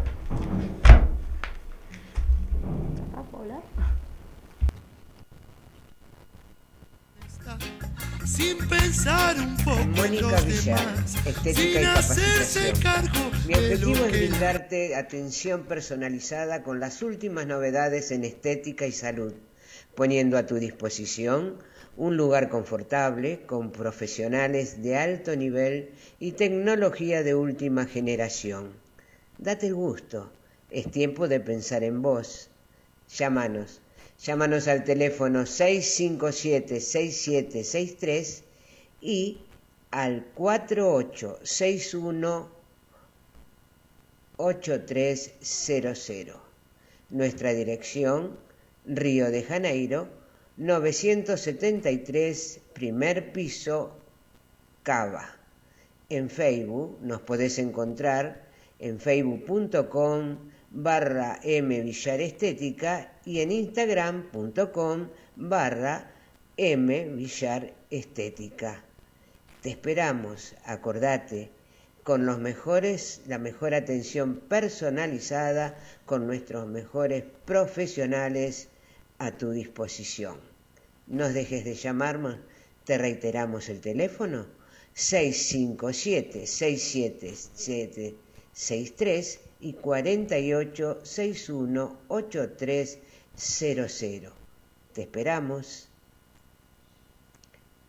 También te ofrecemos para ofrecerte en la parte facial la limpieza profunda de cutis, dermoabrasión con punta de diamantes, electroporación, radiofrecuencia multipolar, máscara LED, dermapen micromint o micropunturas, peeling químico, suave, intermedio y profundo. En la parte de maquillajes tenemos maquillaje social, make-up novias, madrinas, 15 años, maquillaje semipermanente, microbranding técnica manuales de cejas, micropigmentación técnica con demógrafo, cejas, ojos y labios.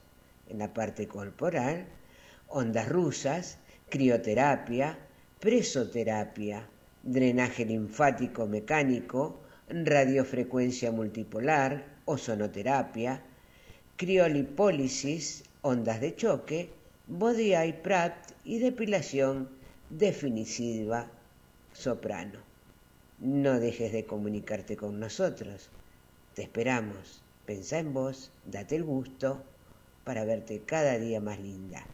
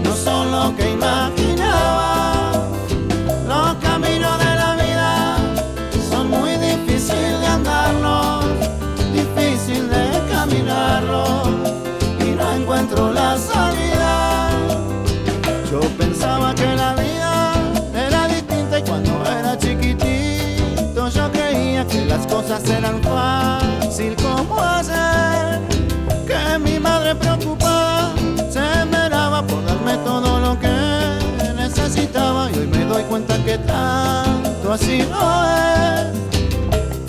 Porque a mi madre la veo cansada de trabajar por mi hermano y por mí. Y ahora con ganas quisiera ayudarla y por ella la peleo hasta el fin. Por ella luchar hasta que me muera y por ella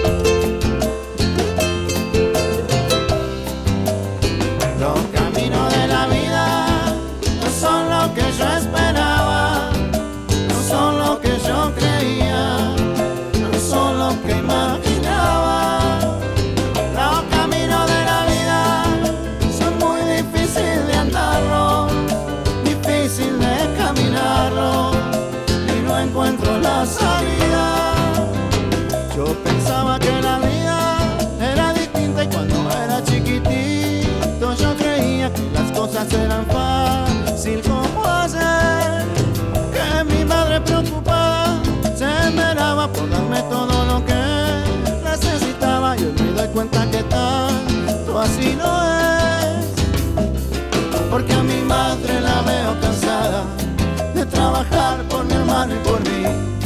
Y ahora con ganas quisiera ayudarla y por ella la peleo hasta el fin. Por ella luchan hasta que me muera y por ella no me quiero morir. Tampoco que se me muera mi vieja, pero yo sé que el destino es así.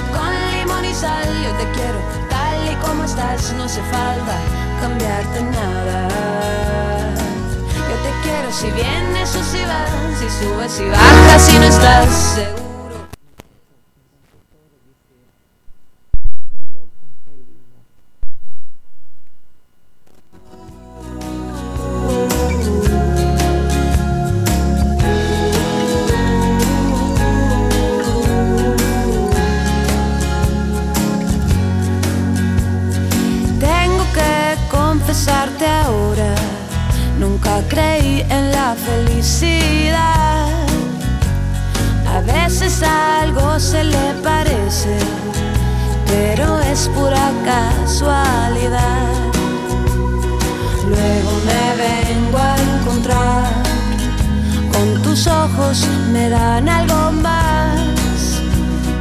a tenerte cerca, siento que vuelvo a empezar.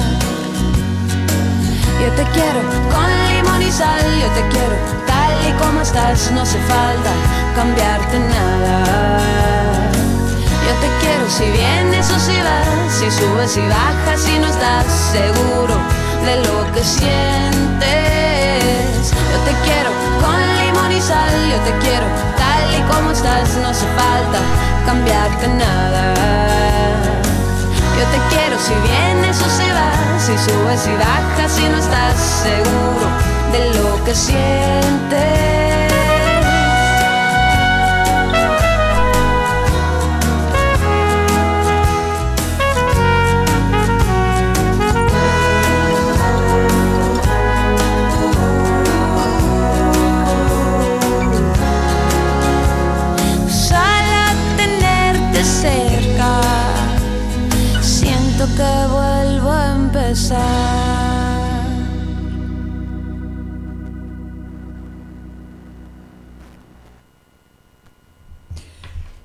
bueno, muy interesante todo lo que nos ha dicho mm, María Marta. María Marta. Este, podemos seguir comiendo igual. Sí, no hay que asustarse. No, no hay que asustarse, hay que, como ella dice, prevenir. Yo, en homenaje a la Semana Vegana... Sí, ¿qué trajo? Traje tres cosas importantes. A ver. ¿Qué quiere decir me importa un bledo? Eh, que no me importa nada, quiere decir... El bledo es una especie de acelga Ah, de muy ajá. poco valor que crece en Eh, así las como. cunetas, as- Ah, un yuyo. un yuyo. Entonces, claro. no- Entonces me importa un bledo es como que me importa esa clase de acelga. no, sabía que bledo entonces es un- una planta. Sí, de una planta poca exacto, de calidad, poco valor, claro, exactamente. Bien. Después le traje qué significa meterse en un berenjenal. Ah, ahí me mató. Es Sería fácil, como meterse en, en líos. Y claro, en un problemita del que uno puede salir lastimado, arañado por las espinas que tiene del eh, ¿La los planta de la frutos, como- berenjena? claro. Crecen bastante juntas Sí, eh, y las berenjenas tienen espinas y en sus ramas y hojas tienen tenés espinas, razón, claro. tenés razón. Como el cabito tiene como una espinita muy finita. Y esas son las peores, porque después cuesta sacarlas. Muy bien. Y no hay por que meterse último- entonces en un berenjenal. No, no, no, no, no. Y por último, ¿qué significa tomarse el olivo? Tomarse el olivo, irse evidentemente, pero ¿a dónde? Tomarse el olivo, el, lo que donde se esconden los toreros se llama burlador u olivo, pues son todas expresiones que vienen de España, porque por lo general a los toros se los llevaba a pastear así en campos donde había muchos olivos.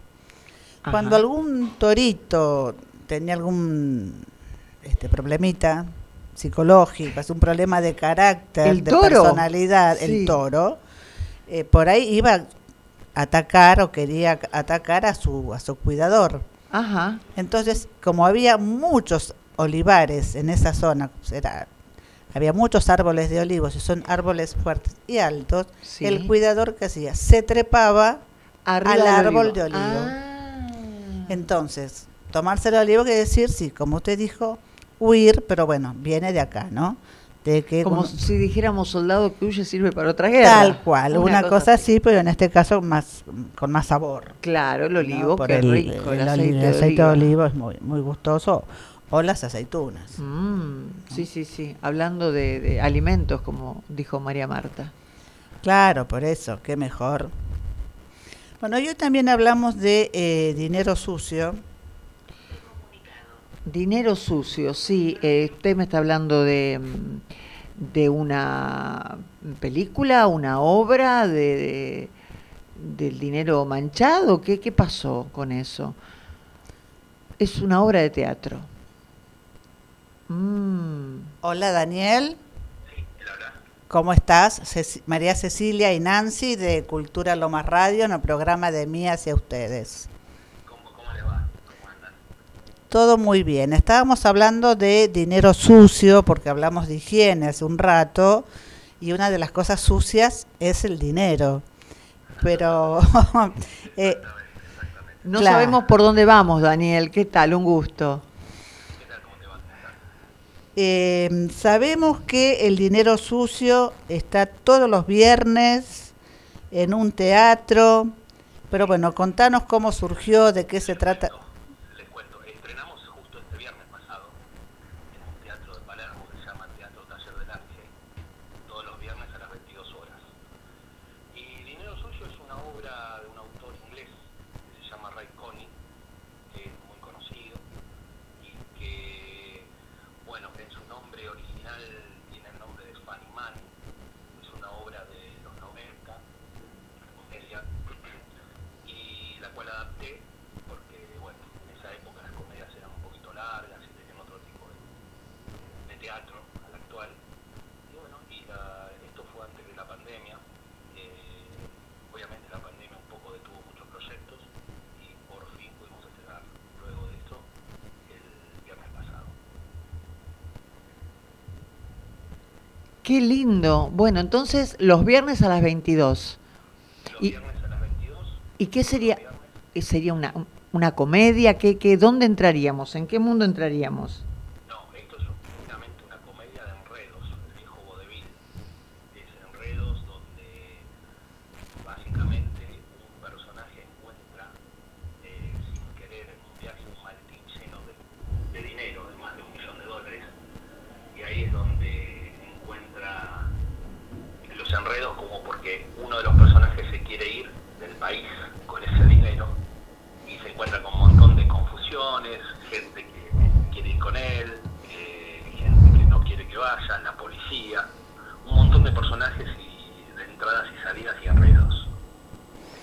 Eh, ¿hay, ¿Hay amor?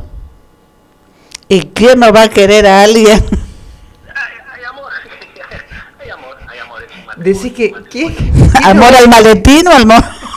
Amor No. al maletín más que otra cosa. Yo hablaba amor del otro amor. Más que otra cosa hay amor al maletín. Al No, mal- Es una comedia muy divertida, muy...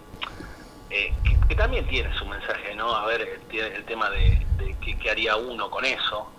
eh, encontrás dinero, ¿qué harías? O sea, no... eh, no es tuyo. Eso, eso iba a decir, deja como algún mensaje, deja a la Claro, gente claro, pensando. el- el- el- también la amistad, porque ahí interfieren algunos amigos que algunos sí se quieren, quieren irse con él o quieren estar en ese, en ese viaje, otros no. Eh, hay, hay una serie de valores que se, que se discuten en comedia, ¿no? Más que otra cosa, se ven eh, eh, eh, ahí en la comedia, tomado de esa forma. Y es un momento, yo creo que es un terreno muy fértil en este momento con, con esa obra. No, sí, la comedia, ahora, principalmente en estos tiempos, la comedia, yo creo, ¿eh? mi, mi- mi punto de vista, que, que es algo que se necesita, más Es- que otra cosa. Exacto, exacto, eso Bueno. te decía. Eh, ¿Cuántos actores son, Daniel? Eh, en escena son siete actores con ocho personajes. Hay un segundo actor, un actor que hace dos. Dos son- personajes. son varios, varios personajes en escena. Es muy, es muy móvil, o sea, eh, es entrada y salida de personajes, hay muy, mucho movimiento. Y mi pregunta, ¿cuánto hace que sos actor? No, vos sos el, el director, ¿no? Yo soy el director ahora, pero actor soy de los 90. Eso, eso te, eso, eso. Yo empecé a estudiar teatro, en realidad yo ahora tengo 50, pero empecé a estudiar teatro en- cuando tenía 15, 16 años hubo temporadas que hice cosas, hubo temporadas que la vida nos llevó a no hacerlas, eh, pero bueno, he vuelto hace un tiempo ya, pero sí tengo bastantes años. sí. ¿Y qué te ha movilizado para, para ser actor? ¿Qué es lo que más te gusta de ser actor? No, eh, lo que más me gusta a mí de ser actor es estar, estar en el escenario. No hay esa comunicación con el público es no se puede explicar. Esa emoción. Es emoción, comunicación, el- el- porque uno actúa pero también percibe al público, ¿no? Y ese ida y vuelta es genial, es, es único. Y es que el, el- el personaje termina, lo termina redondeando o lo termina confeccionando eh, el, el público. Claro, claro, esto, nosotros en esta hora en particular estrenamos el viernes, pero uno, uno va viendo a ver qué, qué- cómo reacciona como director, ¿no? No más que otra cosa, Claro. viendo cómo reacciona cada personaje, el público, y de alguna forma va corrigiendo, modificando algunas, algunas cosas de los personajes. Sí, sí, pero es, es un ida y vuelta, es un ida y vuelta, es así. Y no todas las funciones son iguales, o sea, es la- No. eh, claro. No, eh, en esta función, en este tipo de obras donde, eh, como es una comedia de muchos chistes o momentos graciosos, eh, depende del público. Algún público se ríe en un momento, otro en otro. Es, eh, es así, así. Y uno, uno tiene que ir percibiendo eso. Una vez estuvimos, eh, ha- hablamos, entrevistamos un actor que eh, trabajaba, tenía una obra en, el Teatro San Martín y nos decía que el público, era, el público era tan distinto, por ejemplo, un miércoles que había una entrada popular, por ejemplo, y que el público se reía de otra manera y en otras situaciones. En cambio, era distinto el del sábado o el del domingo. Y yo digo, qué, qué inmenso que es el teatro para darse cuenta lo que representa la obra en sí, pero además la comunión que hace con, con el, el público. Eh, Claro. y cómo tiene, cómo cambia el valor de la obra. Así que es todo el tiempo en movimiento.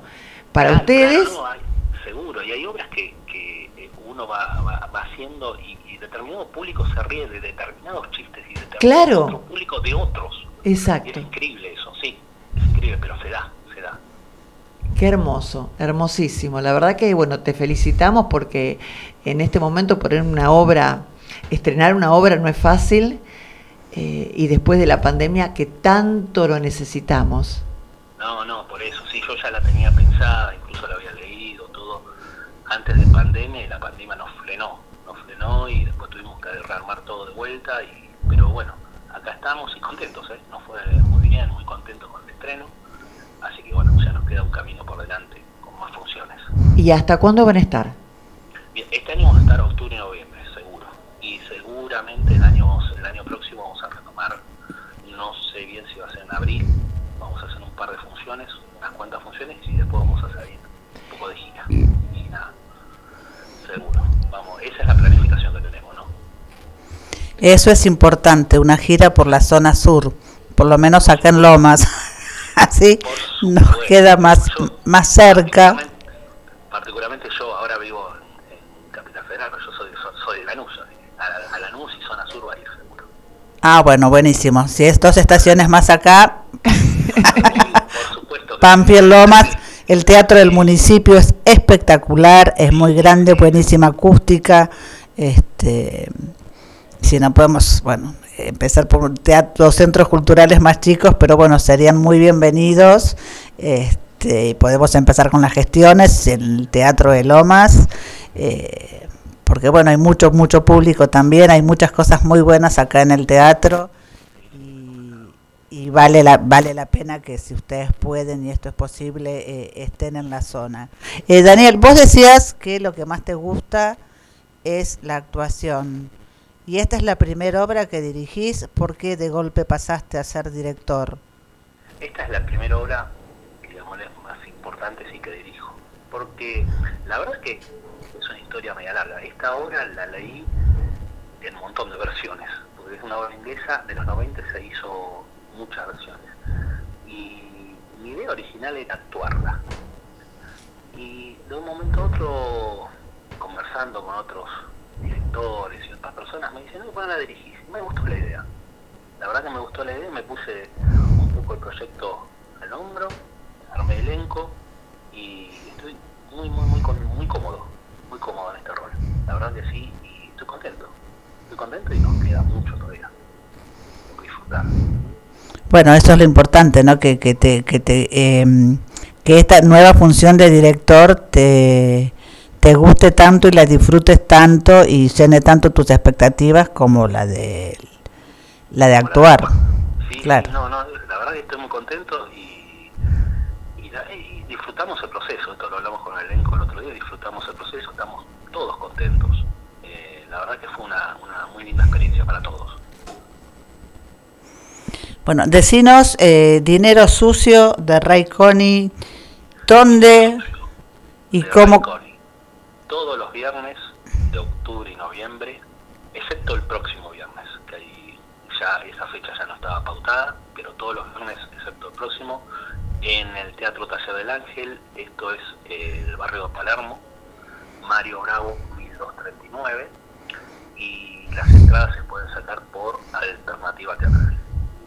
Muy bien, tenemos una muy buena alternativa para ir al teatro, una alternativa teatral en Palermo. Desde ya y, y están todos invitados, obviamente. Bueno, muchísimas gracias. Eh, Guido también está invitado porque sé que anda por Singapur. La próxima Claro, porque ahora es dentro, sería no este viernes, la otra, o sea que tiene unos, unos 10 días. De, de viaje laboral ¿no? Viaje laboral y va a estar ya para la próxima. Claro, sí, sí, bueno, yo lo tenía como, como actor, incluso, bueno, te comenté hoy cuando hablamos antes de la entrevista que le había mandado mensaje, idea era llamarlos a los dos, eh, pero bueno, esperemos que vuelva. Este, ahora. sí, sí, no, en el otro lado del mundo. Y Nico está en Jujuy, te dejaron solo, Daniel. Ya, exactamente. Basi- Sí. básicamente es esa tu No, realidad. no, Tu realidad es esa. Exactamente. Pero bueno, eh, están invitados y obviamente nos encantaría estar por, y vamos a estar por Lomas, seguramente. Perfecto, Daniel. Bueno, eh, si, si en cuanto estés por acá, eh, nos avisás y ya te venís a la radio y charlamos otro ratito.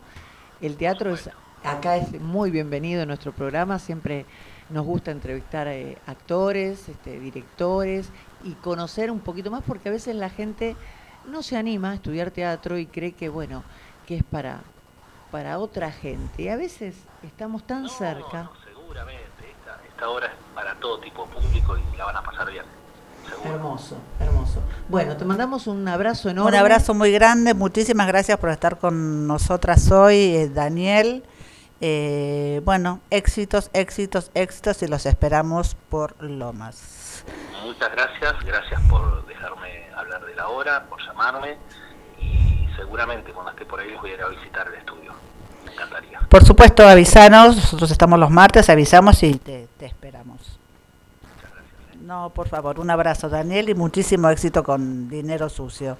Gracias. Y si ves el maletín por ahí No, y, venís a Lanús a visitar a algún amigo que te quedó, avisa que... Podemos hacer una encuesta acá, ¿eh? Podemos hacer una encuesta que haríamos con un maletín con, Con un maletín plata? con un millón de dólares, qué bárbaro. ¿Qué haríamos? Muchas Bueno. gracias, Daniel. Muchísimas gracias, Daniel, un abrazo, hasta luego. Bueno, interesante. Me encantó, ¿eh? Es porque tiene como varias aristas. Podemos pensar qué hacemos con un maletín si encontramos y qué le pasa a la gente que nos rodea con eso. Claro, despierta muchas cosas, Claro. ¿no? Porque no está mala la idea de decir, bueno, con eh, semejante cantidad de dinero puedo comenzar una nueva vida en otro lado, con Eh, hay amigos que se quedan, hay amigos que... y están los amigos que te apoyan, que te alientan, y están los amigos que te quieren más que nunca. Ay, mi amor, sí, porque claro, llévame o repartime. Mm. y el tema de la familia, ¿no? Eso Uf. también... este, Temazo. sí. Temazo. Bueno, entonces eh, que la gente los vaya a ver. Alternativa teatral, Dinero Sucio, en Mario Bravo 1239, en el barrio de Palermo. Los Es- viernes a las este, 22. este viernes no, a partir del viernes 21, Claro. todos los viernes de octubre y noviembre, Dinero Sucio en el Taller del Ángel. Y nosotros también nos vamos a tallerear a otro lado porque son Ya nos tenemos que ir. Estamos en horario, tenemos que entregar el programa y el estudio y al operador. ¿Podemos mandar un saludito para Gualeguaychú? Que nos Ay, están sí. escuchando desde allá. Este, No te Yamil olvides Martín. de Gualeguay, ni tampoco de Gualeguaychú. No, ahí está. Un abrazo a, a Martín y a, y a Yamila que nos están escuchando. Y nos vemos el martes que viene. Nos vemos el martes que viene, que tengan todos una muy buena semana Gracias, Agustín. y muy feliz día mañana de la diversidad cultural. Respetemos esas diversidades y respetemos las culturas y aceptémonos. Y bueno, después la semana que viene vamos a hablar de las madres, a ver de vamos a hacer otra encuesta Otra que nos encuesta. regalaron. No, es que la gente nos puede llamar también y nos puede contar en las redes eh, qué, a ver, qué deseo para sus madres, que mm, algún mensajito, hay por ahí hay madres que están lejos. eh, y estaría bueno armar algo sí, así. ¿eh? los leemos, los leemos acá en nuestras redes, eh, arroba de mí hacia ustedes en Instagram, de mí hacia ustedes en Facebook, 11 34 94 7988 es mi celular y el de Nancy es, 15 61 81 17 34. bueno, muy bien, ahí está, los esperamos todos, los esperamos todos los mensajes y a ustedes los escuchamos la semana que viene. Muchas gracias Agustín, muy buena Gracias. semana para todos. gente necesita.